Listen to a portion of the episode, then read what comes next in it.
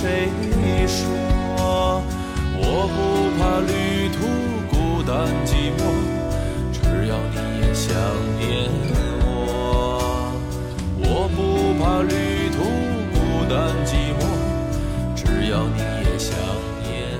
大家好，欢迎收听今天的节目，非常开心，我们今天请来了一位非常重磅的嘉宾啊，欢迎我们的那个作家魏巍老师。嗯，大家好，很高兴今天能够来到这里。对，然后还有我们的这个人文社的樊晓哲老师，我还是第一次来录音，是吗？对，嗯？是，没关系，我们还是就是闲聊，因为其实是起源是这个樊老师给我寄了魏老师新出的这个《烟霞里》，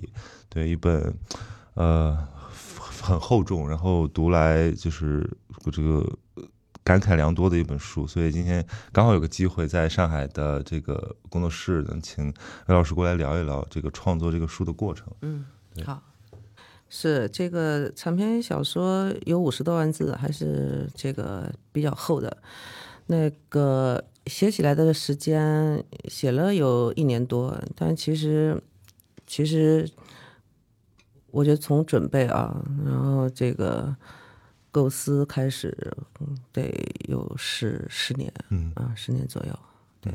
就《烟霞里》其实很它跟别的小说不一样，它是一个女性的编年史。对，对，其实我看的时候有强烈的这种代入感，嗯，想到身边的长辈，想到嗯我的妈妈，想到对那些就是沉在可能历史尘埃里的那些女性。对对对，是因为当时呃，就是这本书在创作的时候过程当中，我就跟我的责编樊晓哲在联系，然后这篇小说写了四四五十万字，写到一半的时候呢，樊晓哲那边很着急啊，就是说想看一下是什么内容，后来我就发给他看。发给他看，那他因为他是七零后嘛，就是所以说算是同代人，就是他那边在他那里，他是我的第一读者，然后就引起了这种非常激烈的一种热烈的这种回响啊，他觉得就是很有同感，但是呢，他自己呢也不放心，因为他就想试一下，就是这篇小说能够是不是会在。更大的一个群体里头是什么一个情绪反应？后来他就偷偷的，他都没有经过我同意，因为我让他我说我因为我在创作过程中我说还是先别漏气啊，就是我们得这个压着一点哈。那么他偷偷的他就给到了这个他的一些这个圈外的朋友看啊，这个八零后九零后就没有想到就是。呃，在同样的这个八零后、九零后更年轻的一代群体里头，也会呃也会有反应啊。嗯比如说，他有一个章节是写到了一九八二年啊，这个这个女主田庄的小姨啊，一个乡下的小美女来到县城啊，寄居在姐姐家里，然后这个小美女走在街上，呃，这个。在八十年代那个县城的那个环境底下，很多这个男青年二溜子啊，然后就是穿着喇叭裤，就那都是那个时代的时髦的那种穿穿着，然后完了以后，这个拎着录音机，里头放着邓丽君啊，这这种这种场景，其实那一代人就都会，就是经典场景啦，好像好像全中国的八十年代角角落落都会有这样的男青年啊，所以就是，嗯，可能。年轻一代的读者没有经历过这样场景，但是他们的亲戚、他们的父母辈啊、叔叔、阿姨、舅舅什么的都会经历过，所以还会会有熟悉的感觉。对，因为像这个女主田庄，她的生命周期是这个以七零年到二零一一年，其实刚好是中国过去这三十年、四十年变化最迅猛的时候。对，是。里面我看那个改革开放，然后看到当时那种，就是又是这个，因为写的是主要是珠三角嘛，对是那种那种特区的市场经济的萌发，然后就是也有也有些狂迷了，当然。对对到后面这个出现非常撕裂的、非常这个错位的，然后人的好像人的精神跟不上这个物质世界的变化。是，对，其实这些我觉得特别好的一个回顾，嗯，因为我们现在已经在这儿了，我们现在可能每天都被这个呃大众媒体，甚至说这个非常 fancy 的技术包裹着，我们其实已经忘了我们从哪儿来的。对，那我看这个书就给我一种特别沉静的感觉，就是好像就是想起那个过年能跟爸爸妈妈在一个很特别的时候聊聊天的感觉。嗯是，对，因为大部分年轻人现在不太了解，就是我们的父辈嗯。怎么走过来的，嗯嗯，所以很多那种那种争议也好，或者说那种误会也好，嗯嗯很难嗯。很难弥合。对对对对。对，是因为这里头他写到这种，比如说。微信读书上，我是看到一些读者留言啊，然后很多年轻的读者，比如说像九零后，然后甚至应该有零零后读者。可能有，对对对。一方面他们会说啊，就是，呃，就是我想了解一下我爹妈是怎么生活的哈，因为他们爹妈就是七零后。嗯。另一方面呢，就是哪怕是九零后的读者，然后比如说读到这个女主的七姑八姨的时候，就他们也会有共同的感受啊，我们家也是这样子。嗯。就是所以说，虽然是写的是呃七零后的生活，其实我觉得可能更年长一些的。五零后、六零后，更晚一些的八零后、九零后，都会有一些共通的东西，因为人是在家庭里头长大的，慢慢的走向学校，向走向社会，其实就是说，我觉得一些还是有共情嘛，就是，嗯，对，您当时为什么选这个田庄的这个生命来写？嗯，对，就是，嗯，首先我是女性啊，就是我觉得女性写女性可能会。更容易把握一些啊，就是要写我这一代人这样一种嗯成长的经历，就我更熟这个题材，对，就更熟。嗯嗯，写田庄的时候，就是当然也有很多人问说，在田庄身上有没有我的影子？就这个东西也很难回答啊，就是说有，但又不全是。对，所以说我觉得女主田庄身上还是寄托了我对于。人啊，对于人生还有社会啊时代的一些，嗯，你可以说是理想吧，或者有有对，嗯，因为他的生命其实是戛然而止。对，因为我最近呃蛮感慨的，因为像比如说这个前一阵子那个万马才旦那个导演，对，他也是他也是高原引发的心梗，嗯嗯，然后对，因为我看到最后的感动来自于说这样一个人，他被。可能会被很快的忘记，但是我们把它铭记下来了。他其实就是我们所有人。对对对。其实他具体是谁没那么重要。对对对，就是关于他的这个就是猝死啊，就是我也是，我跟你的想法是一样的，因为就这些年啊，大概这个十年之间，我这一代人就是包括六零后哈，然后就是。都是就是英年早逝，太多太多了。有一年大概四五年前，有一年我们那个朋友圈大概就是在告别，动不动就动不动就炸锅啊！就身边我们有一年走了四五个好朋友，嗯，对，走了四五个好朋友，然后就朋友圈就炸锅，然后就是就四五十岁，就当时给我的这种，就是我的同龄人已经在在辞世，嗯，就当时他给我的这种震惊。就特别特别大，然后我们身边的一些人在聊，然后就是说，就这样的告别会越来越多。就是我相信这个不单是我这一代人，我想是每一代人都会经历的啊。就直到直到今天啊，直到直到现在，今年啊，就是万马才旦，我们在广州也见过哈，嗯，确实是，就我觉得就是。田田庄猝死有有这样的一种因素，我我广州的一个朋友，因为他了解我，然后他跟我写过这个评论，他就说，身边的朋友走掉，他对我的这种冲击非常大。就是我当时看这篇文章时，我眼睛一热啊，就是就是。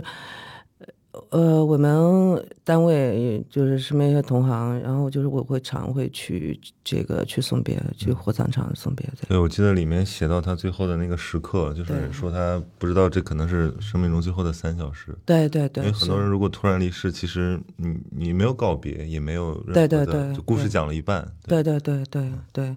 就是这种不测的东西，人生不测的东西，无常的东西，就是。慢慢的会越来越多，然后可能，嗯，我不知道会会怎样一种心理反应，也许可能就会服从吧，就是，我觉得我可能是正在这个过程当中，就在试图就是对对。看淡这个，对对对，因为你不得不接受现实啊，包括这次就来上上海，就身边有一些。呃，前辈的朋友，然后都都有这种现象，很还是很难过，就是嗯嗯。我觉得可能从读者的角度来讲，这个好像会像一针清醒剂一样。对对。因为我总觉得我们的生活现在进入到一个很难控自我控制的一个快车道里面去。对对。呃，因为我刚刚从欧洲回来嘛，我其实觉得在欧洲，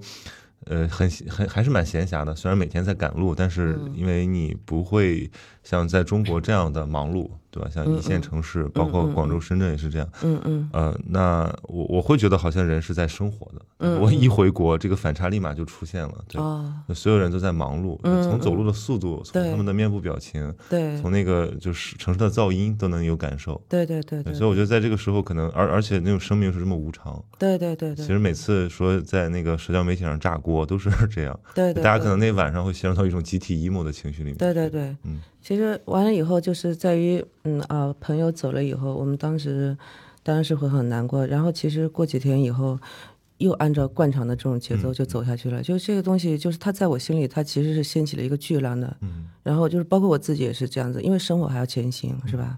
就这个样子，就是对于生命的这种感慨，还是还是会很多的。然后我们有时候我们这个年纪可能会看淡一些事情啊，就是说啊，就是该怎么样还是怎么样，就是哪怕就是身边亲人是怎么样，那你呃生活还在流动，就是你可能会服从这种东西，但是你心里，嗯，这个东西它会有有有反应和涟漪，然后，对，就像你刚才讲的，就是。然后你在一个快速的这个车道上行走的时候，你来不及想这些。然后我觉得这篇小说可能确实是就是试着，在疏解那种。对对对对对，慢下来。因为他写了好多日常，对尤其是那种，我感觉好像这个小说它的章不同章节，它的那个时间流逝的速率是不一样的。对，看你是不是越来越快了，是吧？对，就看前面是就真的是有点有种天真烂漫的感觉，对对有点懵懂，然后呃，其实好久没有这种感觉了。对对对对，然后看到后面呢，其实就是啊，觉得又更熟悉了。对对对就像像最近在热播的那个电视剧叫《漫长的季节》，对，那很多网友在弹幕上说这个节奏太慢，嗯，然后就恨不得倍速甚至两倍速去看。嗯嗯其实我跟一个上了年纪的当时一个东北的长辈聊，他说说其实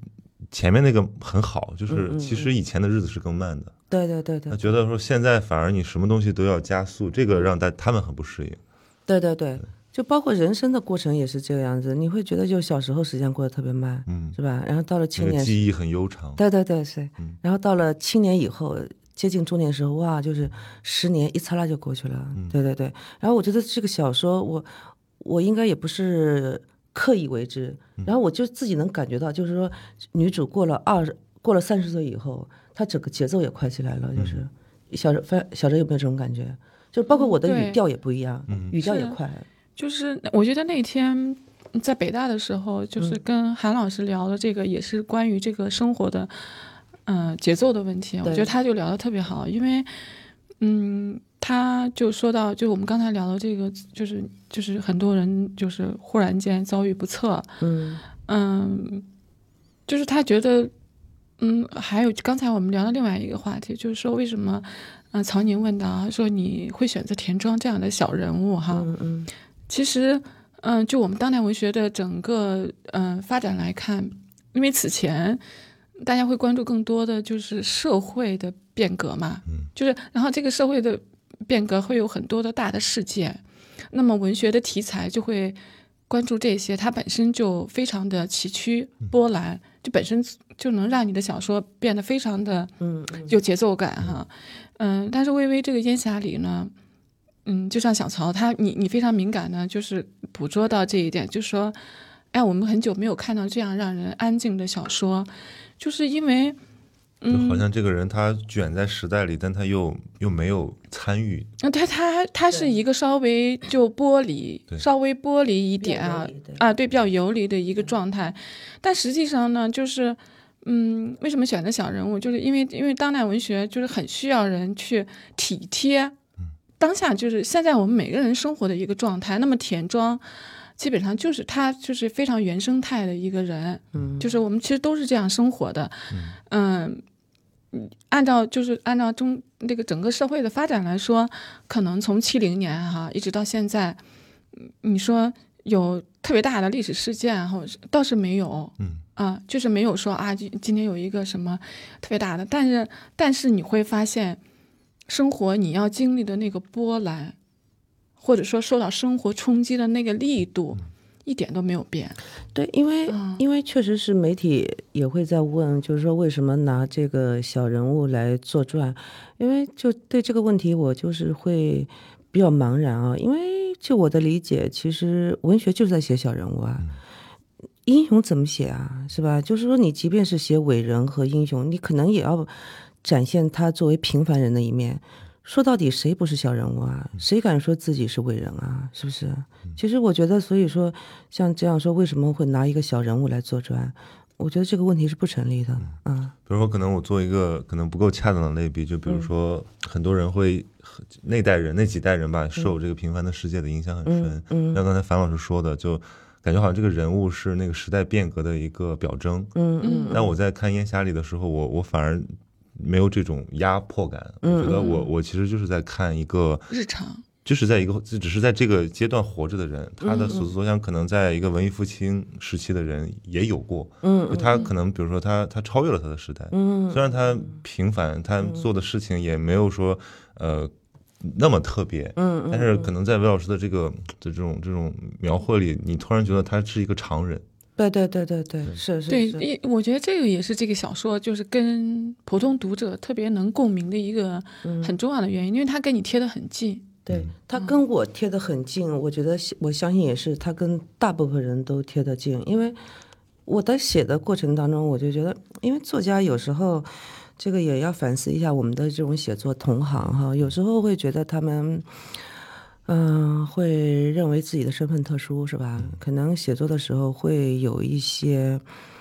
高姿态，我不知道这样说对不对哈就比如？说视角上可对对对对，嗯但是我这篇，因为我不存在这样的一种视角，因为我那天在人大跟李雅在聊的时候，我就说我有一度其实就是说离文学圈，嗯，比较远嘛，就是我身边我在广州，我身边接触的人其实是跟除了我一些就是从青年时代玩大的朋友，嗯、然后后来我就基本上是跟圈外的朋友在玩，然后就是我跟他们在一起玩的时候，我就觉得这才是真正的活着，就是。因为任何界别哈，任何圈子其实都是很小的。对我只有就跟一些跟文学完全没有关系的人在一起的时候，然后或者说我我我一个人走在大街上，就然后我那种被被被人潮淹没的那种感觉，哎，我觉得特别特别棒，就是。你然后你在人群里的时候，你你又觉得自己什么都不是，就这种感觉会特别好。因为我相信我在写田庄的时候，就这种感觉，就是你走在任何人走在大大大街上，他都不会觉得自己很牛吧？这种是，嗯，就是人可能有的人觉得，有些人会觉得是吧？呃，你没有，就是我觉得你写这个小说的时候，嗯。按照我们编辑的这种感觉，他是没有一个作家的非常潜在的职业。对。对对对职业意识，没有。对对对，对，所以说是不是说一个作家如果他开始找题材，然后开始体验生活的时候，他已经脱离生活了，我觉得是，嗯，对对对，所谓就是说，嗯，扎根啊这些，我觉得就是还是比较表面，嗯啊，你只有忘了自己的作家身份，然后就是。反正我走在大街上，我是有这种芸芸众生的感觉，就包括我自己在内，这种感觉我觉得特别好。那个博尔赫斯讲说啊，像水溶于水啊，就这种感觉是好的。我看那个樊老师给我的资料里，就是您得那个、呃华语传媒小说大奖的那个年度作家的时候，您的那个致辞里说，就是年轻的时候，嗯好像写了很多对这种人生人性的认识，非常的，就现在看好像还是很、很精准，对对有点像一个少年老成，对对对但反而后面经历了很多人生况味之后，对，有点不想说了，啊，对，是是是是，这是一种什么样的滋味？对，我就觉得可能是这样子啊，就是说年轻的时候，包括你现在可能，嗯、也有这样一个状态。因为我年轻时候写作，就是觉得那时候写的也被人夸哈，也觉得写挺好的。但是那种那时候的风格是一个年轻人看世界，就是我觉得可以这么解来来概括，就是简单有力嘛，啊，是那种好。那么现在到了中年以后，就是你看世界会更加的繁复啊。更加的复杂，嗯，可能就是不单是一个单面的，可能它是各个角度来看，然后这个时候有时候会混乱。当然，我觉得这个中间我经历了漫长的十几年的过程，然后复杂的话呢，然后你你你哪怕你看清楚了，第一你未必看得清楚，第二个哪怕你看清楚了，你表述起来的时候，我觉得这也需要能力。嗯，所以我觉得这个是这个就是所谓中年变法啊，我觉得我这十年可能就是面临着这样的困境，然后这种困境是多方面的，一个是文学的困困境，第二个人生的困境啊，嗯，然后对于生命啊、哈时间啊这种这种这种东西，就是在我心里它掀起的波澜，就是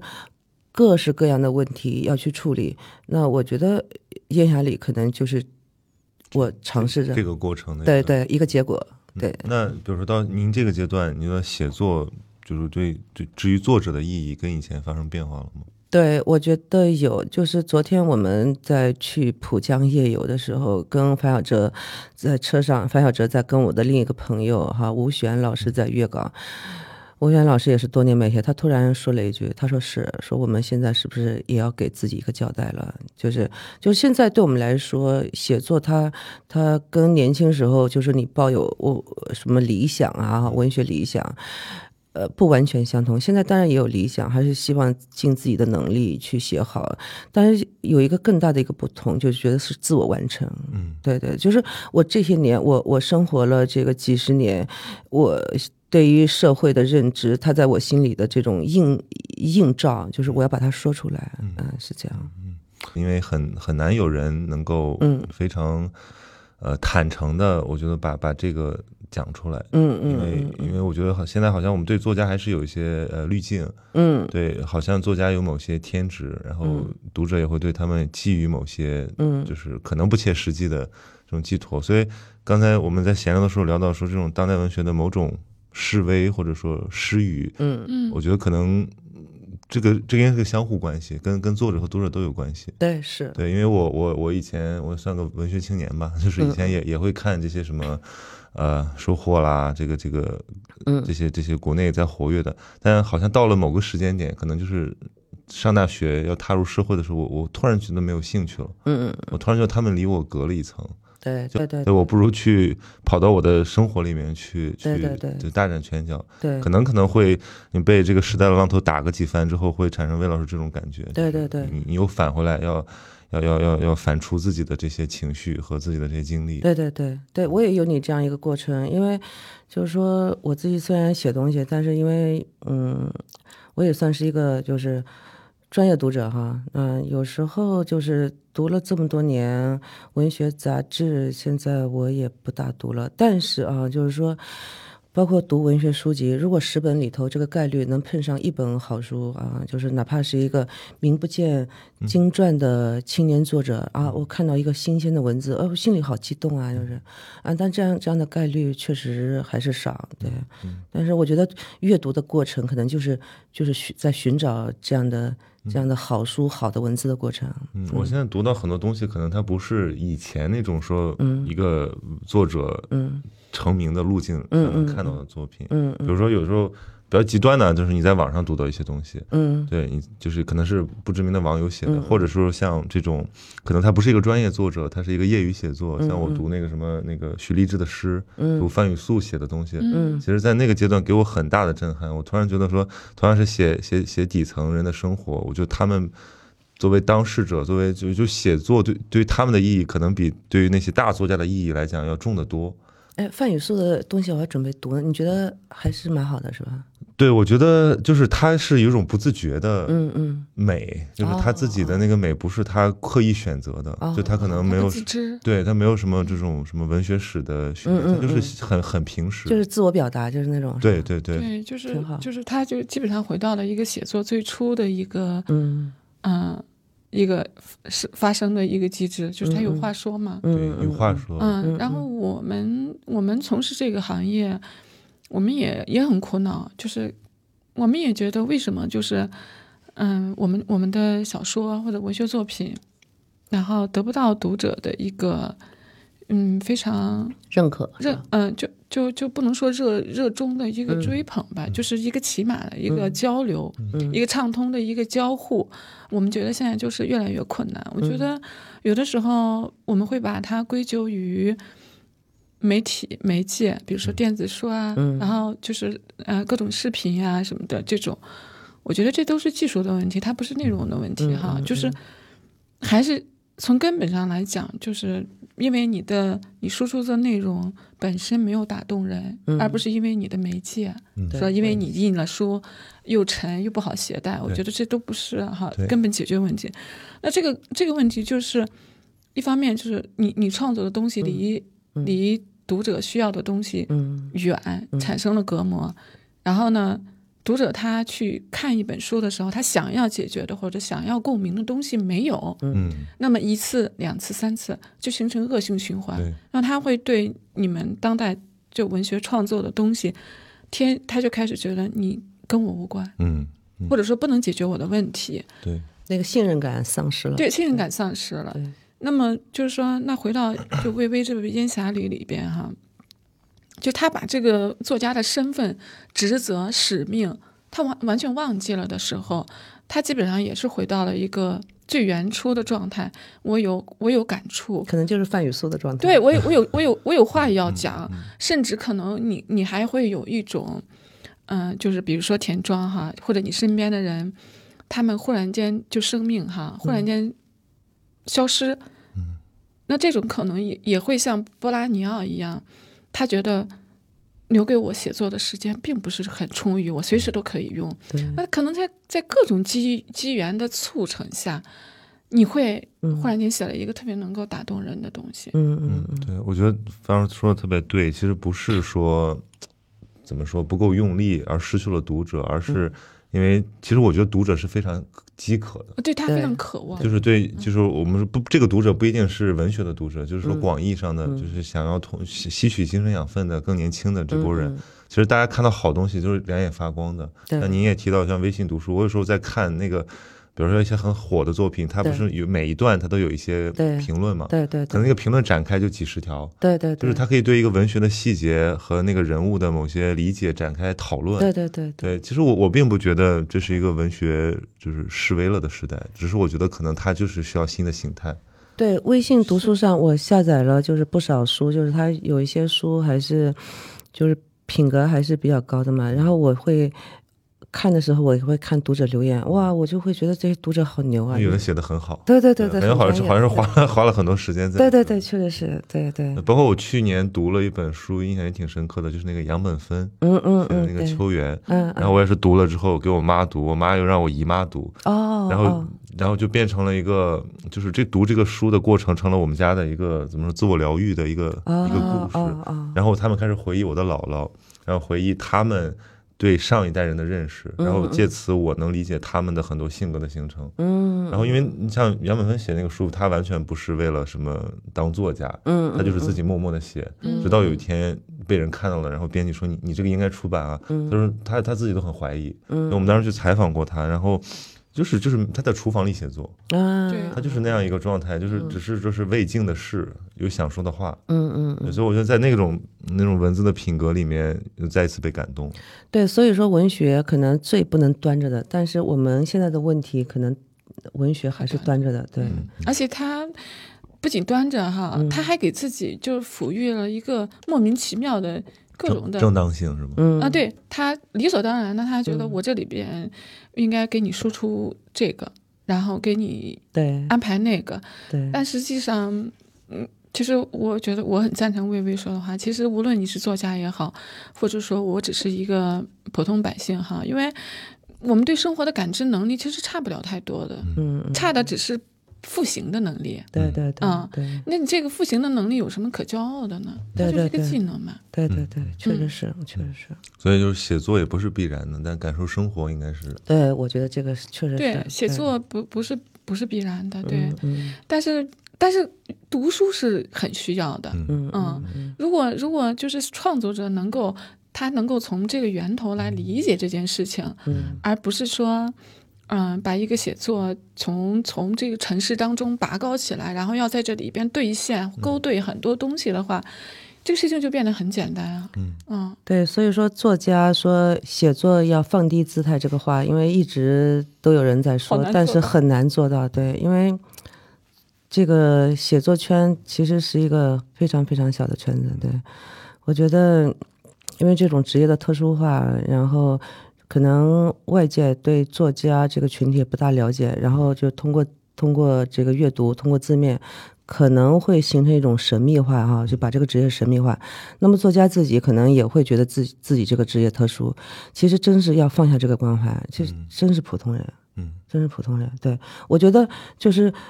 作家的姿态可以放得再更更低一点，就是低到就是低到就是低于一般的普通的百姓，嗯啊，就是这样子。我觉得你才能去尊重更尊重人，嗯然后把普通人就是这个去尊重他们嘛，每个尊重每个生命。嗯我觉得可能这样子写的东西才有可能能够动人。对，就像您刚才讲的，就是嗯过去这些年，就是作为一个读者和作为这个作家的那个部分，是不是也会打架？就比如说，有的时候想写，但是你作作为一个一个一个嗯专业读者，又会觉得写这个干嘛？对，我会会会有这种困扰，就是其实我以前是写中短篇比较多，那中短篇它的市场化，它一般在圈里头消化嘛，哈、都是都是我们的同行在读或者文青在读。那烟霞里这篇小说，就是说它反正最近几个月市场走的还是不错哈。那其实我从一开始就是在我嗯没有什么读者的情况下，其实我就特别尊重读者，嗯，就是我写作的时候就是。呃，有时一方面我很自我，我就按照自己的写法来写，然后改的时候会重新以一个读者的角度嗯来、来看，就是这篇小这个这一段，然后会不会啰嗦哈、就是我还是希望能够在更大的范围内能够让读者有共情。嗯嗯，就您现在把烟烟霞里呈现在我们面前，您还想就是说用它去回答什么问题吗？还是说也这完全就是为自己写的？对，我觉得更大程度上是一个自我完成，就是我这些年，嗯、沉默的去生活啊、去工作，像呃很多上班族一样哈、就这样去生活。我我相信，就是他这个从青年时代走向中年的这个过程，每个人心里他都有变化。嗯、就这篇小说，我通过田庄来去讲自己的话，就是这些人生体验啊、就是我我我把它说出来，其实是一个自我完成，倒不是说为了这篇了通过这篇小说为了达到什么，那没有。尤其您算就是出道很早的，然后嗯对这种作家一般都会遇到这个后面的困难，就是大家对他期待又拉高了，瓶颈期，对对他不断的对就是超越自己的期待，这个这种是还是蛮痛苦的吧？对，会会很痛苦，对，所以就沉默了十年。然后其实，嗯、我觉得范有哲跟我约稿哈，因为这是一一股外界的力量啊，但是内里也想写，然后但是一直契机不对，所以说这种一直憋憋，就是还是挺难受的。但是我照样的那，呃，还是要去上班去生活。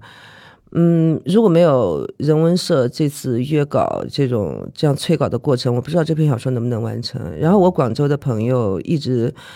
在催我的稿子，说你要写，就是你不写，就是你作为作家，就是这些年你的这些都等于没活过。嗯啊、你只有把它表达出来，就是你哪怕你你嘴你嘴上说的太好再好，就是我们朋友在一起，我们中年的朋友在一起聊天，我们就感到就是这个，呃。青年时代一路走过来的，关于家庭生活、关于社会生活的更多很多感慨，跟跟年轻时候不一样啊。就是，那你不把它写出来，你没有完成，你等于没有活过。然后我广州的朋友就跟我讲，就是这个是证明你活过的一个一个一个证据吧，你要把它说出来。但是我觉得我我好像也没有契机。那这次我觉得就是跟人文社哈，就契机就来了，然后因为写的时候是很顺的，很顺很顺，对，可能也是攒了十几年，就是那口那口劲没歇，就是嗯，有点像倾泻而出了。对对对，其实看下来，嗯，而且我觉得很好读，就魏老师的文字一如既往的，嗯。就是细腻，而且嗯就是很容易读到心里去。嗯。而且因为我觉我因为我特别好奇的就是我是九零后嘛，然后我生我我我小时候还是读书和读报，然后读杂志。嗯然后，所以你对那个印刷媒体，就是嗯或者你对纸是有一些信仰在的。嗯嗯现在其实大家慢慢的，你看我这都变成电子屏，甚至是读书可能都用那种阅读器。嗯。呃，好像有些东西，某种质感、某种神秘的东西就就消失了。嗯嗯，对，就是我我在想，怎么能够在一个这么快速变化的一个时代里面，去保留那种就很很很最初的那种情绪。哎，就是你刚才说到，就是说电子阅读啊，就是嗯，其实我对电子阅读没有偏见，对你来说一样的吧？跟读纸质书是不是一样？呃，就是说从那要看就读什么文本，但是问题是，如果现在你的渠道主要都变成了一些对吧？这个网络媒体的时候，嗯嗯你的东西会变快，然后会变糙。就以前我在那个媒体做编辑的时候，我我我就经常就是就是病句啊，这个这个写的人他都都读不出来。哦哦，就是其实是像一个，就好像我们对那个文字的这个品质已经没有那么高的要求。嗯嗯，大家都是看一些关键词、标题，对，嗯越来越迅猛，越来越简短。就好像如果把一个读惯了这样东西的读者再拉回来，让他读一下烟霞里这种质感的文字，他可能一开始是会不适应的。对，好像网上有一些读者认为说这个语言不好哈，我也在那笑了。其实因为我这篇小说语言短句子，应该就是说还是好进入的哈。对对对，因为你刚才讲到这个就是电子媒介啊，就是因为我会就是会在网上下载一些书，就是、嗯就是睡前在手机上读嘛。嗯我我呃我的同龄人现在可能就说对电子阅读会有偏见哈，觉得读纸质书舒服。我没有这种感觉，因为我觉得可能关键是内容嘛。啊，对对对，嗯所以我觉得所以您平时也不会太，你就是这些东西对你有变化吗？像我觉得好像没有，嗯对，没有。嗯，就是有时候就是嗯，临睡前然后读一本纸质书。就是拿着费劲嘛，其实 是吧？而且我觉得就是那个要求读纸质书的人，就是这种我的同龄人，我就觉得这个把读书搞得煞有介事的，嗯，其实好像仪式了啊，。是吧？嗯，对我我好像不存在这个障碍，对嗯所以其实我觉得对魏老师来讲，好像这些东西嗯都不是问题。对，好像我觉得就是内容好才行，对文字好。那您觉得就是在广州生活的这个经历会怎么对保持这种生活质感有一些帮助吗？因为我我我刚才讲的说，在广州的那段日子对我来讲很重要，因为我我是北方人，而且我从小都在北方长大，嗯所以其实对于广州和包括这个书里的那种质感是很陌生的。对，对，但是到了成年之后啊、然后第一份工作去到这样的一个地方，嗯对我来讲是一种很大的冲击。就我觉得这边的人在怎么说，活在他们的这个土地上。哎，我想问问你啊，嗯就是你对广州，你对广州印象怎么样？就是说，那广州跟上海比，你你什么一个感受？你会更喜欢哪个城市？哦，就是这就很难讲，更喜欢就它就好像两面一样，就广嗯州是一个让人更松弛的，然后让人就是打心眼儿里，我觉得我是应该是广州的性格，因为上上海明显是更更更更怎么说，更小资，然后更啊城市阶层。啊，啊对我在广州一开始不太适应，我觉得这边气候变化也少，嗯。然后大部分人的状态好像都很散漫，嗯嗯，然后也不像就没有北京、上海这样的所谓的怎么说大舞台。嗯嗯对，但是在那边泡了一段日子之后，我其实找到这个地方人生活的方式了，嗯嗯那就就不着急嘛。嗯，对，我们可以就吃个早茶，吃到下午，嗯然后就再聊。但是上海这个 brunch 你是要按点约的，嗯下午茶是要按点约的。啊啊，对，我对广州的印象就是比较复杂，就是因为我去广州，我没有在青年时代没有在广州生活过，所以然后就是到了三十多岁才去的广州，那个所以这里头的这个适应过程非常非常漫长，可以说其实有一度我是过得比较。呃，痛苦在于什么呢？因为比如说气候哈，然后语言啊、饮食是吧？嗯，就是都不同嘛。就是广州是一个什么地方呢？就是说对我来说，嗯、就太陌生了。嗯就是我我到隔壁的这个江西啊，或者说湖南去，我都能看到熟悉的东西，比如说四季分明是吧？冬天很冷是吧？就是我有熟悉感。那么在广州，这一切都没有啊。但是嗯。我在广州生活了很多年了，就是这种不适感，我觉得已经成为我的一部分。对，就是现在如果让我离开广州，我还不愿意呢。就是啊，那么呃，九十年代的广州，我我我认为我写的写的是我写的最开心的十年啊，对，就是自己跟着人物一块走了，嗯，青年时代，那呃然后这个田庄二十多岁来到考到中大啊，中山大学去念去读研，我身边的很多朋友啊，就都是在那个九十年代进入了广州，然后。嗯，普遍的观点是，九十年代广州是当时中国最有活力的，对最有活力的城市。对对对，呃，就是我尽量的去去复原，但是我没有在九十年代广州生活过。那后来我在网上看到了读者的评价，他说哇，就是写到了广州火车站啊，对对对对对就其实因为我我我也是，我去广州的时代已经是广州经历了它怎么说现代化的一个高峰之后，又好像又又又又慢下来的一个阶段。对对对，呃，就是，但是我会跟那些广州长大的老师嗯就问，就是说以前的那个广州是什么样子。嗯嗯，其实那个时候真的好像那个就是一个淘金者，然后来对对造梦者，对呃，非常野性，而且有非常多的变化。对然后那个时候感觉到广州去，就是对于北方小嗯孩来讲，也都是，就是说奔奔向一个未来的。对对。对，就是那个时候，嗯、就觉得人人都有希望嘛，就是哪怕是一个最底层的农民工哈，或者说文盲去了广东，然后觉得自己有活路，就是我想，那就是朝气所在嘛，所以我们认定那个是。那是最好的这个广州，对，嗯，写到了这一层。然后上次也有作家朋友讲说，可能烟霞里的最大的贡献之一就是写了九十年代，因为九十年代是吧，在我们阅读的范围之内，好像对于九十年代也有，哦我们创作里边对，嗯，九十年代、呃千年以来，就是有大大量篇幅的描写的作品还是比较少的。对少，就是我相信九十年代的作家也在写九十年代，但是现在好像就就就我们记不起具体的文本了，是吧？嗯对。但是像叶海里这样，就事隔多年，事隔了二三十年、三十年这样子，你回头去看，然后是集中的十几万字来那种篇幅来描写九十年代。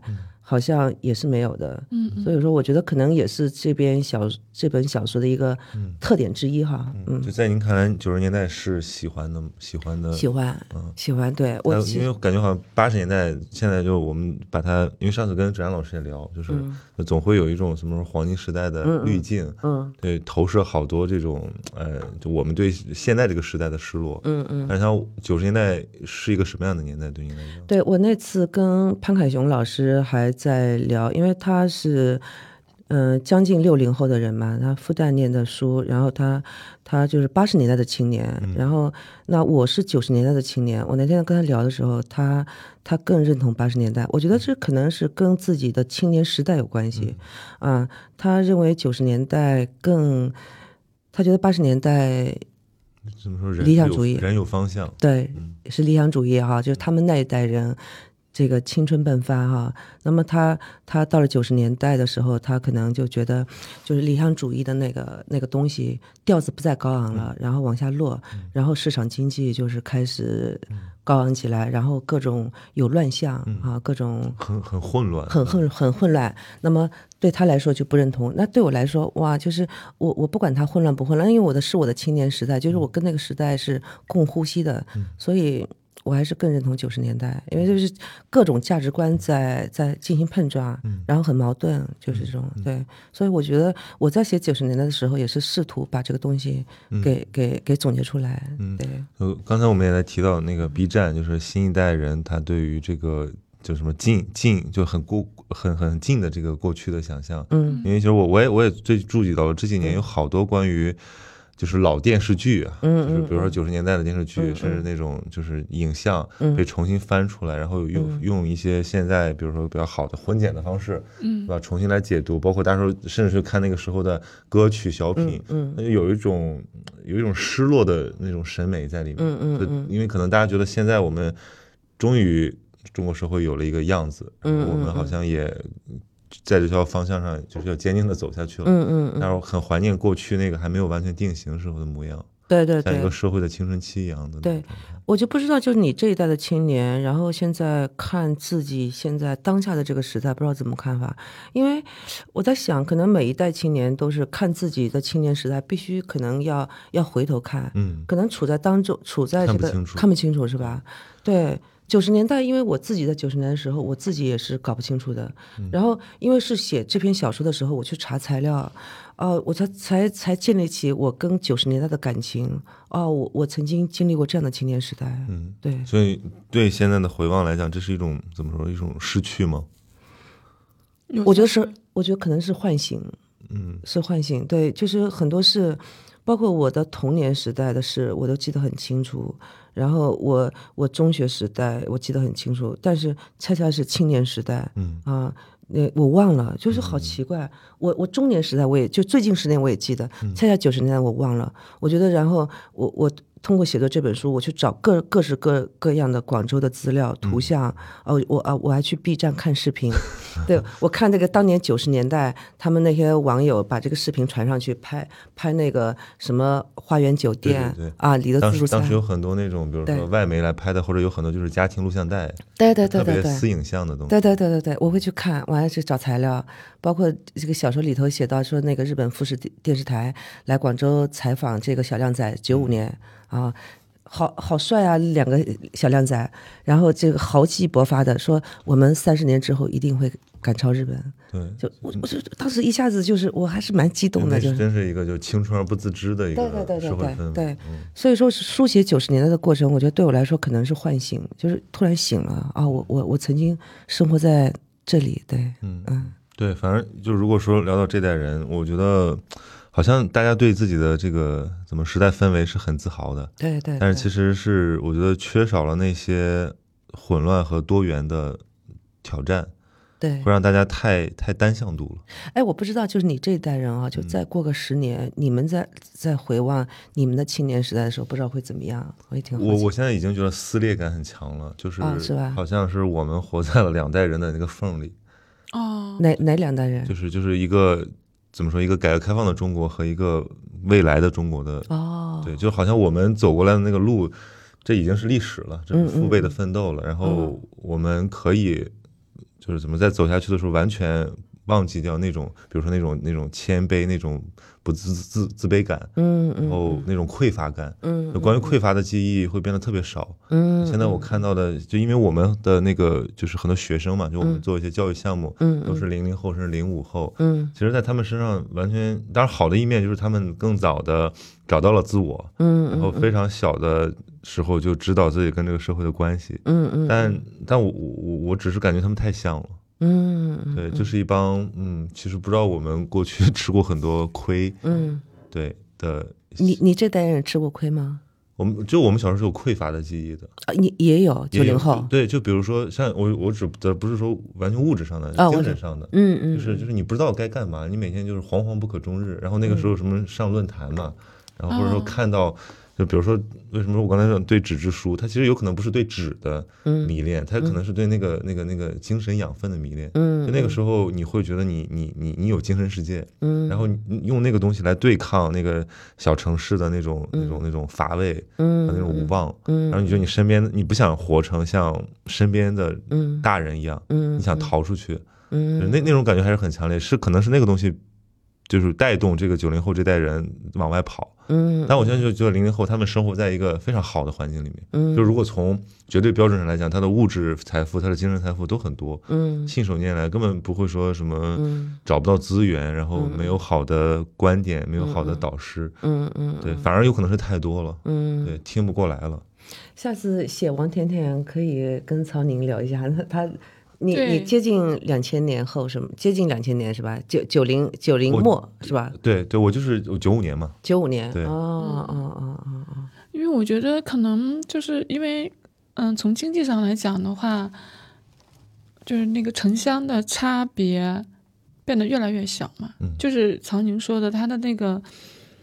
嗯，就是你们小的时候，他还有一种匮乏感嘛，就是可能零零后，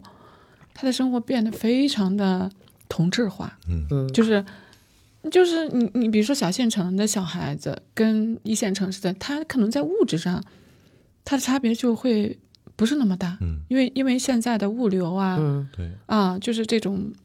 非常发达，然后包括网络，对，而且媒介会让他们看到一样的东西。对，嗯那媒介，然后他的他的生活就是变得非常的，我我认为是很同质化，对嗯嗯。我我之前也跑一些小县城嘛，嗯然后嗯。就是去做采访什么的，我会发现他们都崇拜一线城市的生活方式，真的啊。然后一线城市就都看上海，嗯然后嗯上海都在看小红书，然后小红书看什么呢？那可能又是它的一种新的创造，所以就像一个风尚一样，嗯把大家都洗成一样子了。嗯，嗯反而你比如说我为什么喜欢广州？我觉得广州有些顽固的、嗯不可被撼动的东西。嗯，就是你这个时代风潮再怎么刮，我们不 care，哦，是这样子的，我们就是按我们的这个节奏活。哦啊，广州是这样子，那 你都是帮帮助我这个这个认识广州了。就是大家老会觉得广州土嘛，对，我也觉得是因为因为因为这个那个城市建设也没有上海好，就是。对对对，对。但是就是那种土反而就是让它很特别。啊，对，包括你说广州那种什么大排档啊、档口。对，是是，到现在为止，我觉得都有活力。对他那个臭，他那个最好吃的那个那个都是那个臭水沟边的那些大排档，对对，我们会去到。现在还那样，就是你在上海和北京，可能一些地方真的就是就是怎么说，城市的市深化，就这个地方嗯。越弄越好，嗯，但是这个就像一个切的过密的城市管理系统一样，嗯就是没有怎么没法藏污纳垢了，嗯，对，就没有这没有没有那种特别野的东西了。嗯嗯嗯。嗯，那确实，广州广州这一点还是蛮好的，对对对，嗯，嗯。广州广州人，然后这个这个他们这个岭南文化跟嗯。京沪文化也，就是内地的文化也不一样，嗯。然后广东人自己一直被人称作说就是文化沙漠哈，他们自己也也一方面不服气，一方面也也不是很 care，啊，对，也不 care，对对对，确实是，对。然后，因为我一直觉得，就是说广东人身上，我还是蛮喜欢，就是他们那种，呃，质朴的那一面，然后非常务实的那一面，嗯。然后也没有这种没有强烈的太尊卑嗯。这种观念，嗯。然后呢。嗯就是你你你在江浙这一带，你会看到一些外面光的东西，是吧？啊，对，而且对于北方的这个哎成长的人来讲，就是他们我们习惯的是，哎，我就说这个文学青年吧，他喜欢谈论宏大的东西，啊，对，家国情怀，然后这个世界与我有关。对去了广州完全没有，对对对 就是对对，就是哪怕他真的有很有水平，或者你你你钦佩他的学识，可是不是就是不喜欢把这个东西放在日常里。对对对对对，我觉得好像一开始我就有点失落，我觉得怎么大家都抱着一个理想期待来的，但好像怎么大家都那么世俗啊？对对。后来我觉得可能这世俗里面反而能够托起你那个理想。对对对，广东还有一点就是说他们的朴实一面，就是有钱人你看不出来的，嗯嗯是吧？他们也也不大穿名牌的，然后我听撒着鞋拖，我听黄登说，嗯他说那个他身边那个广东人最最主要的一点就是闷声发大财，嗯，对，他不爱吭声。对对对对，是是嗯。是。是，而且就是那种广东人，而且就是我觉得这点可能跟上海人有点像，就是广东和上海两地，我觉得是是全中国可能少有的具有公民意识的嗯。地方，对嗯。啊。就是对自己所在的这个土地是很有主人翁意识的。嗯、对，第二个就是我觉得他们对于就现代社会的那种，就是说，嗯，承诺呀，嗯啊，就是那种商商业的精神，我觉得嗯还是贯彻的比较彻底。嗯，这个跟内地还是不太一样。对对。对对对，所以，所以我那我其实我我前两天跟东北的朋友我们在聊，嗯就是所谓的新东北作家群，嗯嗯，因为他们这一代人，其实我觉得就像双雪涛，他们写出的是我们这些北方小孩的悲哀，嗯嗯嗯，就是我们的故乡已经失落了。嗯嗯那我们未来怎么样？不知道。我们反正都待在这个东南沿海的发达地区，嗯待在一线城市，对那是一种，就是一种，其实是一种乡愁。对嗯上一代人的试图的去理解和解，但是也是不可避免的，嗯就是只能怀旧了。嗯，但是在广州，我我我还是觉得他有现实的生活，对对对本地的年轻人，他们也有对自己这个地方的认同。对对对。那个广东人，呃，对自己的认同感可能不亚于上海人，嗯可能呃北上广这三个这几个地方，可能对自己城市的认同感都非常非常强烈。嗯因为我们一个好朋友就是那个谢有顺嘛，啊，他他就曾经想就是北京要他嘛，他不去的呀，嗯，就是觉得就觉得在广州更舒服嘛，啊，是是是，所以我看到这个燕霞里里面写那个就是小县城意识跟大城市的意识的那种较劲，嗯。哎，突然想起来小时候很多事儿就是是吧？就是 怎么说，嗯。呃，老家的穷亲戚的感觉啊对。就他们做事的方式可能还那样。对。对于今天的北方很多小地方的人还是那样，对对。对这个我觉得也也也是我在这个书里面嗯。感受很很深的，就是其实这个是现实啊，对对对，但是我们现在好像就拉平了看，就比如说现在看一个社会新闻，你说怎么会有这个样子？嗯嗯，然后就是尤其会产生那种非常城市中心主义的视角，对对对。但是我觉得可能就是因为离基层社会太远了，对对对对对，是的是的是的，就显得更加的嗯不可弥合了。对对对对对是，嗯。嗯，就是小曹，你你你你怎么看这个小说里边就是，嗯，魏巍写的那个嗯男女关系吧，嗯就是九十年代的他写的那个男女关系，就是你你你们你你哎对对，你的记忆中有吗？还是说你嗯，没有了，就跟现在很不一样了。就那个时候，对你你聊一聊你嗯但是，但是我一个就是同年龄的朋友讲说，现在还是很乱，就是很乱不，现在现在我觉得大家是其实有一种爱无能，哦，就是爱不起来。就比如说，嗯，我可以喜欢一个人，但是我也选择很多，然后这个人，哦哦哦这个人我没有那么大的兴趣让他跟我的生活融为一体。我们青年时代是不是也这样子啊？但是我觉得那个时候，不是我我那个说时候小说里边，你看啊，小说里边就是你你怎么看？就是田庄，嗯嗯，就是他，嗯，他他就是他的这个情感经验比较苍白，嗯然后他也他也能跟王朗就这样一起生活，嗯。就是在你们现在看来，就这种我觉得可能他就是经历了一个回潮，就是曾经一度好像我们又那个，就是可能对零零年代的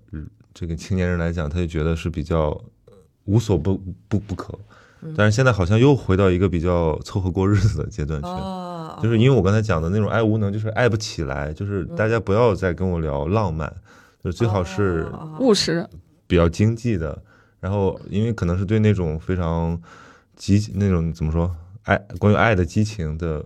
没有体验有关系。嗯，嗯对，哦，你这么一说，我就想起，就是我这一代人的青年时候啊，青年时代，我们对于六零后一代人的那种爱情观，我们也是反抗的。嗯，就是他们是什么爱就是情观搭伙过日子。不是不是六60六，你想六零一代是在他们的青年时代是在八十年代，一九八零年，一九八零年代，反正就至少在我这个熟熟人的这种文人呃文化圈子，其实还是特别大胆、嗯炽热啊，就是然后开字笔会有些有些反反叛性。对对对对对对。然后到了我们这一代啊，就是就是不愿意过那种生活，就是嗯就其实就是我觉得是一种反抗、感觉好像就是一个纠正。对，就就是是一个波。波你们是希望是吗？就是安稳。我宁愿我我宁愿选择平淡的这种这种生活，我也不愿意去那种。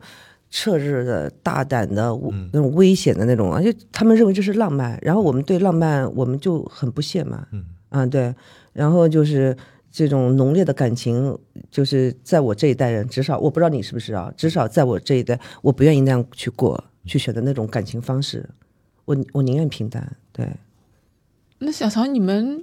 我觉得就我成长年代，就零零年代，啊它是怎么说？那比如说你那时候看偶像剧，对吧？啊其实还是会受到那种就是说爱要爱的刻骨铭心，啊对，对吧？然后你要有就是所谓有真爱这件事儿，嗯你在找你的真爱。嗯，然后你现在你如果在年轻人里面你提这个，你就就显得非常的不合时宜，你是不是觉得自己就觉得这样很土是吧觉得很？傻。对，对就是说你怎么还没看开这个？对，对对对，好像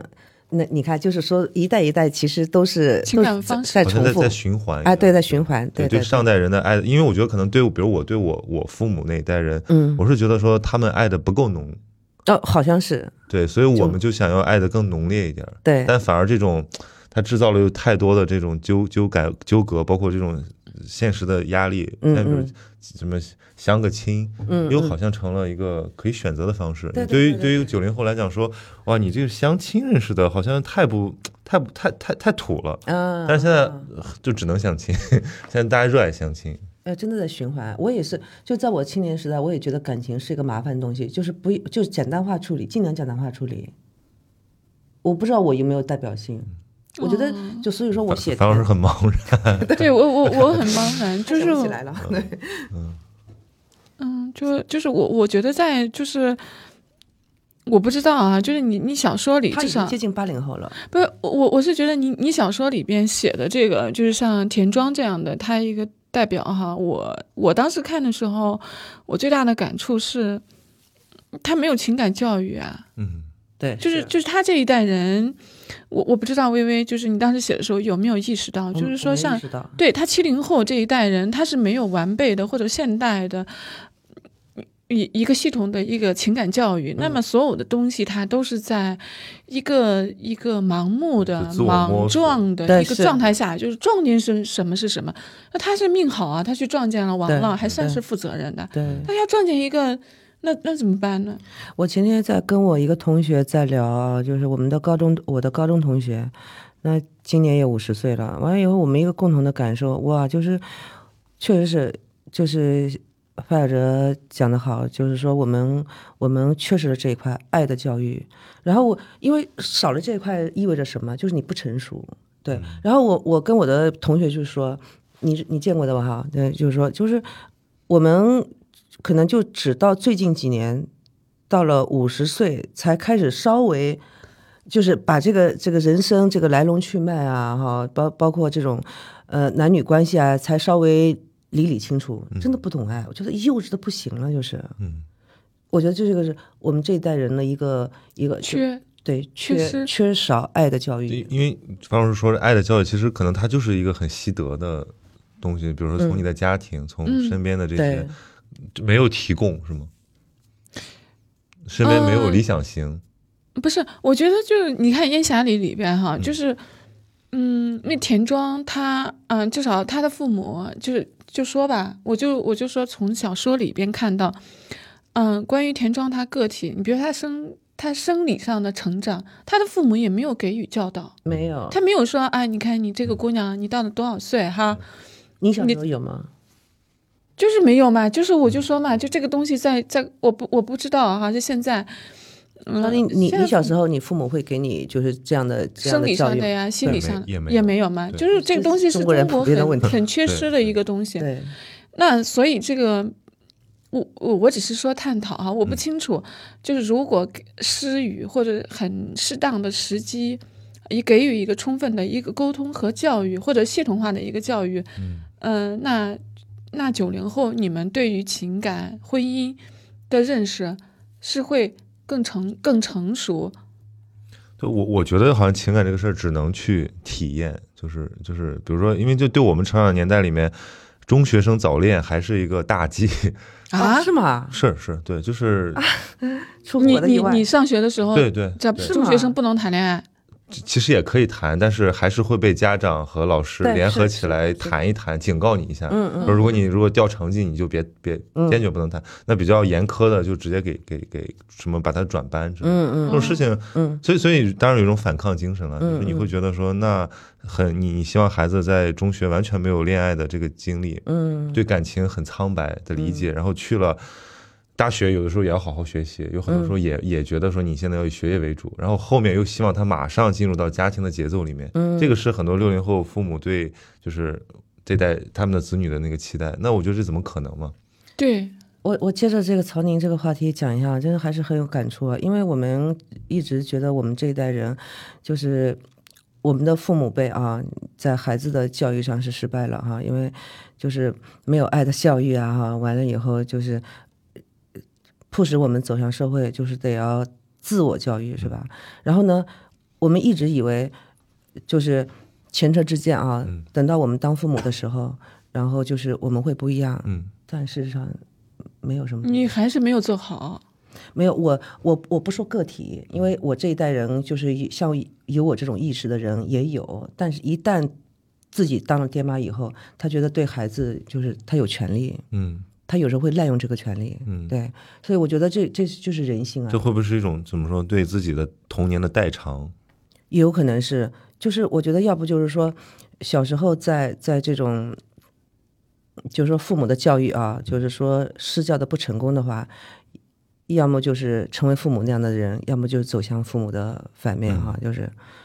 我觉得，就是我身边有很多例子啊，就是七零后，然后等到他们做了。做了爹妈以后，那对孩子他就是就是一定要要孩子按照他的旨意来行事，对对，反而不如自己的父母是散养啊，对对对，天对孩子的天性的那种保护，是是是是是。对我们现在我看那个，就美国有一本就关讲讲教育学的书，它有个词儿特别好，叫直升机式育儿。嗯，就是说，就空降，就比如你孩子有什么问题，我啪就过来。就孩子连自我探索，比如说什么，呃，别说打架斗殴了，连一种基本的那种社会团体的互动，他都没法体验。嗯，他就直接被家长给解决了。然后，嗯，拉回家就玩游戏，或者说去去上各种培训班。嗯，上辅导班。对，就是就是孩子，其实他的很多天性，他是需要他的那个同龄人的社会互动的。嗯，对就是他要去闯世界，去体验一些危险的东西，他才能够。快速成长，心智上的成熟。所以有时候我现在觉得很多那个就很小的这个，就像我的什么侄子这样，嗯好好幼稚，我会感觉。我说我说你都这么大了，你还连你连这都不懂，嗯就是上初中了，一个孩子他他连出去自己完成一个事儿，他就觉得有点战战兢兢。嗯嗯。对，我觉得这个其实是你像我们小的时候，那哪有人管啊？就爸妈都是双职工，嗯然后你就是在你要要不然跟你的同学，你要不然跟你院院里的小孩儿，嗯。然后或者你就自己待着也行，但是你就各种找找乐子，嗯。所以也吃了亏，也干过坏事儿，但是那个东西我觉得对我现在来讲特重要，嗯。就那个是我最初的社会经验。嗯。所以我觉得现在那个这么精细化的城市，对吧？这么好的家庭条件，可是这个孩子他的经历更多的体验来自于一个媒介的传递，对。就他可能好像懂很多道理，嗯他也就是那种很很沧桑啊，我看透了，但他到了真实层面，他没有任何体验，嗯，所以就是有的时候会会走形。对，是的，是的，确实是。就我觉得这个、这个落差好像对从我九零后往往这一代人看又很明显了。嗯嗯嗯，对对对对，哎呀，那这个真的是人的性格啊养成人是是很奇怪的，是各种力量结合哈。对，但是我我后来想，我说宁可就是匮乏，但是也要有自由。嗯嗯嗯，而不要说我给你塞得很满，但是你让这个孩子的心智没有成成成长起来。对对对对对对，就是人长成什么样的人，我觉得是是各种奇怪的力量产生交织，产生一种化学反应。你知道，就是家庭这一块啊，然后学校教育，还有你自我这自我后天的这种修行啊，就是你你不知道，就是最终是哪一块力量就是在在起作用，反正非常复杂，就是。对，还有一个很有趣的问题，就是刚才魏老师说到，就子女要不然跟父母很像，要不然就很反叛。对，但我现在就觉得这是一个很可怕的事儿。嗯，就是对，但是你不管你跟他很像，还是你跟他很反叛，你都是被他框定的。对，是的，对，就是他没有多余的层级让你去，就是我就是对我对我现在我就其实因为我爸妈也也到退休了嘛，嗯然后其实他们更多的呈现出某种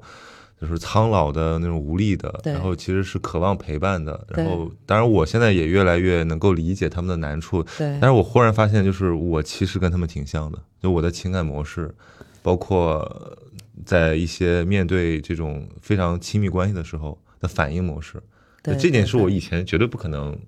接受的。对，哎呀，这个那也那就意味着其实就是，你你比如说关于情感，你的认知和你在现实中实践，它是脱离的。对，因为我觉得我的父母在我的成长中大部分时候是缺席的，我是自己长大的，我我所以我对自己有完全的怎么说主控权吧。嗯嗯，但我忽然发现其实没有，就是你你被你爸妈影响太深了。对，曹宁，我觉得这可悲的一点就是一代一代人，你发现没有什么不一样。然后我这一代人，我因为我的一个自我评估就是我这一代人是在九十年代长大，然后自由奔放、个性奔放啊，然后这个也比较叛逆啊。然后我以为等到我这一代人到了中年啊，然后就是我们对孩子会不一样哈、那我这代人做了父母以后，然后也也要孩子就是这个要成绩好，要早结婚，嗯，就一跟我的爹妈一样的呀，就是你会发现一代一代人，然后没有什么差别，嗯，就是所以这一点就是其实就在循环嘛，嗯，但是我觉得从比如个体意识上来讲，我们怎么去理解那个跟我们差异很大的父辈？对，因为我觉得有一个伤口在那儿。就比如说我看，比如我去看那个就写东北衰落的这些里面，我最感触的就是，其实它是一个子一代对父一代的一个一个致歉，哦，这样子因，为他错过了。理解的是，就是就是他其实是被父一父辈托起来的，嗯嗯，但是因为这个父辈的经历、下岗潮这些带来的那种快速的社会变化，又让这个家庭变得残破，又让他们之间的感情模式变得隔膜，所以其实很长时间，我觉得这个就是理解发生的太晚了。嗯。对，直到可能他们做了父亲，嗯嗯，他们到了四十岁的年纪，嗯他们突然理解了当年自己父辈的那种艰辛，或者说那种付出吧。嗯。这个其实好像慢慢的在在在我们这代人身上开始发生。嗯。就很多人现在变得也还蛮蛮顾家的，嗯。对，呃，所以我我在想，就是如果比如说你现在豆瓣上也有那种什么父母皆祸害小组，对，就好像然后谈论原生家庭成为一种时尚，就好嗯。像你的所有东西都是可以归咎于你的那个家庭的，嗯你就是想做一个新人，嗯但我我很怀疑这种这种信念它是不是真实的？对我我我也尝试理理一下头绪哈，就是说觉得。因为父子关系啊，就是其实对于母母母女关系嘛，因为母女关系在这个印象里头写了，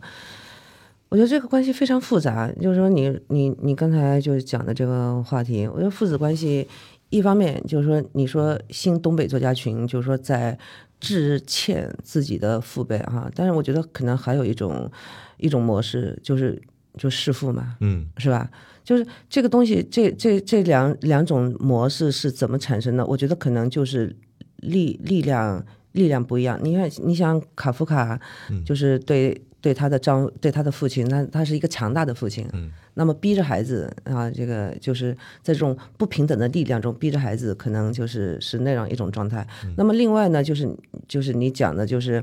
嗯。这个东北的这个下岗工人这个群体的生活，然后就是新一代的孩子可能理解自己的这个父辈，就两种模式吧。嗯我觉得，我觉得烟霞里里头田庄，就是说他的性格生成完全是决定于他的母亲，嗯。然后这里头呈现了一种非常非常纠缠的关系啊，我觉得非常非常矛盾的这种关系，就是因为他妈妈非常非常强大，那么他一方面要反抗，嗯然后一方面等到田庄到了壮年的时候、盛年的时候，他觉得自己力量起来了，那么他对他的母亲可能会有同情嗯。啊，我觉得可能是一种力量对比嗯。啊啊，对，哦没有，我觉得你你你说田庄的性格就是主要是孙月华嘛对。塑造的。对，其实我我倒不，我倒我倒觉得这个话不是特别公允，因为嗯我觉得他父亲，他父亲也有很大的责任。嗯，那那当然是，那一个家庭原生家庭它不是、不是一条线嘛，啊，肯定是是各种关系纠缠在一起，他对他的性格，就田庄他这种性格，就是他的父亲是基本上缺席的嘛。对这其实是可能是现在家庭里边很多人他的一个共性，嗯他父亲就是缺席的，在他的成成长教育当中对对，对就是缺席的。对对，另外我在网上看到有人讲说田庄这个人不可爱，说这个小说嘛说可以看看啊，说但是要是我我可不愿意成为田庄那样的人哈、就 是对，就是觉得不可爱嘛。之所以不可爱，可能就是他后来他成年以后，他的性格他不那么鲜明，嗯啊，对他都没有他妈鲜明，嗯，对，这反但是反正就是怎么说芸芸众生的一个哎，我觉得是对我可能我在写作到后期的时候，设定田庄的性格的时候，我可能潜意识里有意无意的，就是不大让他鲜明，因为这样子可能，因因为我觉得我们身边大部分人的性格其实都是模糊的吧，对。我觉得是，就身边好好多五彩斑斓的人，但是其实大部分人在他们有感触，而且他们也非常敏锐，可是他们不会说，他们不会让自己发这个光。对对对，是这样是这样，但是我觉得他读《烟霞》里会获得一些安慰，嗯嗯嗯。因为我我经常会看那种，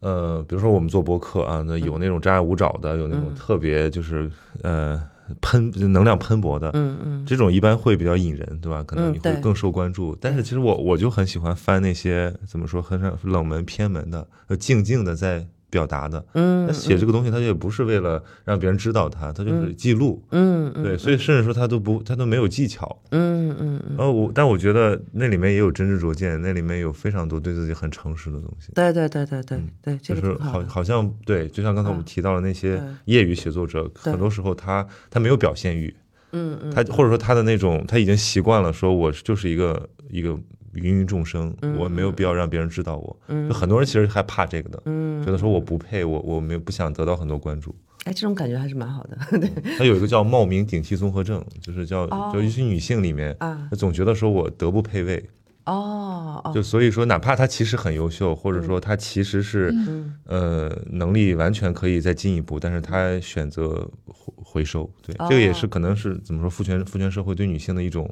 规训。哦哦，但是这不单是女性嘛，就是说男性群体里也有这样的人，就是、嗯。就是可能有一种天性里的害羞嘛，嗯。就是说在公众场合如果出人呃出跳，他们会自己会难为情，不好意思，嗯对对对，是吧？对，这啊。很很中国。对，对对，然后所以，我为什么喜欢这类温和的人呢？是因为我觉得另一类人就是那种慕强的人，嗯嗯。慕强成功了，他成为强者；慕强失败了，他成为这种自甘为 loser 的弱者。嗯。这都不很不是很健康。啊，对对对对，是不的，是的健康，嗯。呃反而就是这种像像田庄这种静静活着的人，你你到最后你发现，哎，好像他在他的身上克服了时代，嗯嗯，他好像就是就是就是这样活过来了，而且他活得有痕有痕迹，对对对。他，没有被时代给给辜负完全吞没，嗯。我广州的朋友，就是身边的朋友，因为了解我嘛，完了以后就是后来外边有人在讨论说田庄作为一个小人物，然后我广州人说说他不是小人物，他就是就是他不过是不争不抢罢了，就是因为就是其实写田庄这个人的时候，可能我心里头有一个潜意识，因为我我看到了一些就是说。就是要功名要利禄的那些人的各种，就是就吃相很难看嘛。其实写田庄，我觉得是我刻意的强调了，就是他不争不抢是他的反面，啊，是他们的反面。那完了以后会给人这种感觉，好像他多么平庸似的。我觉得其实他不平庸，啊，对，有时候看很多这个就是呃八十年代后的这种日本文学里面，会有这种感觉，就是所谓的这种呃比较小确幸，或者说叫平凡人，嗯嗯，他们不是有什么大理想，他们就是有点小趣味，然后就好好过日子，对对对，然后也是值得依靠的朋友和爱人。嗯嗯嗯，就是我，我觉得可能未来中国很漫长的一个一个季节里面都是这样的人，对对对，因为这只有这个东西才能可以让你平衡到那个时代对你的这个挤压。对对对对对。对，现在可能比如说我们刚才咱讲那种绚烂的九十年代，像弄潮儿，对对对，我很怀疑，我说你现在做一个弄潮儿，要不然你是一个你是一个疯子，对，对对对对对对，哎，那个你对这种时代的这种感觉很敏锐的，确实是这样子。我也觉得就是说，那个可能八九十年代那种非常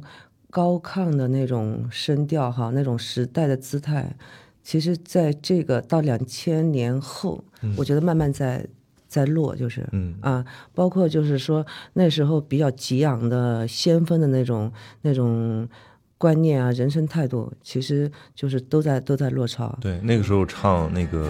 一无所有，现在唱没有理想的人不伤心。对对，是是这个意思。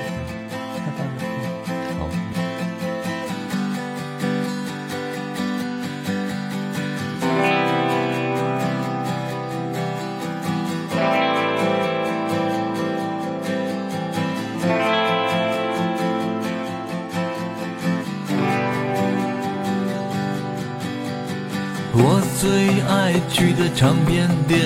昨天是他的最后一天。曾经让我陶醉的碎片，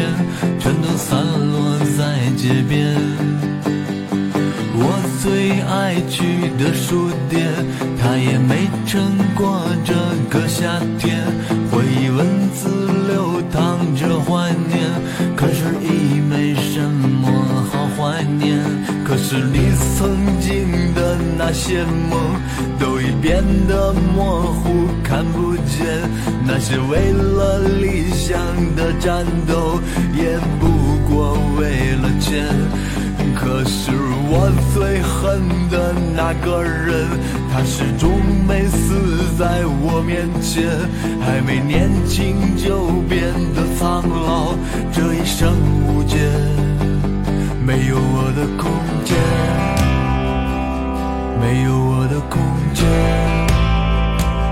没有我的空间，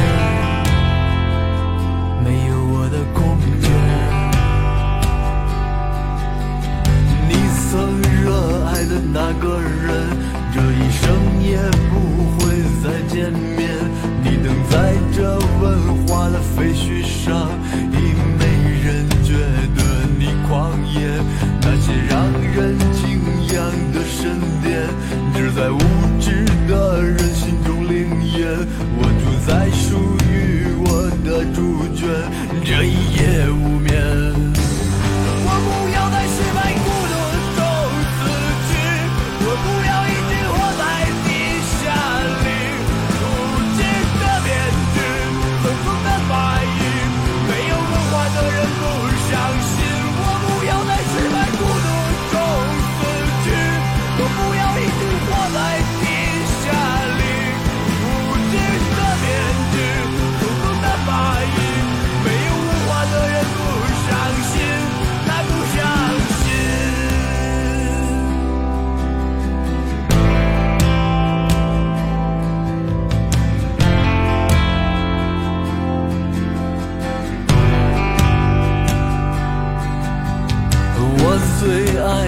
去的唱片店，昨天是他的最后一天。曾经让我陶醉的碎片，全都散落在街边。我最爱去的书店，他也没撑过这个夏天。回忆文字流淌着怀念，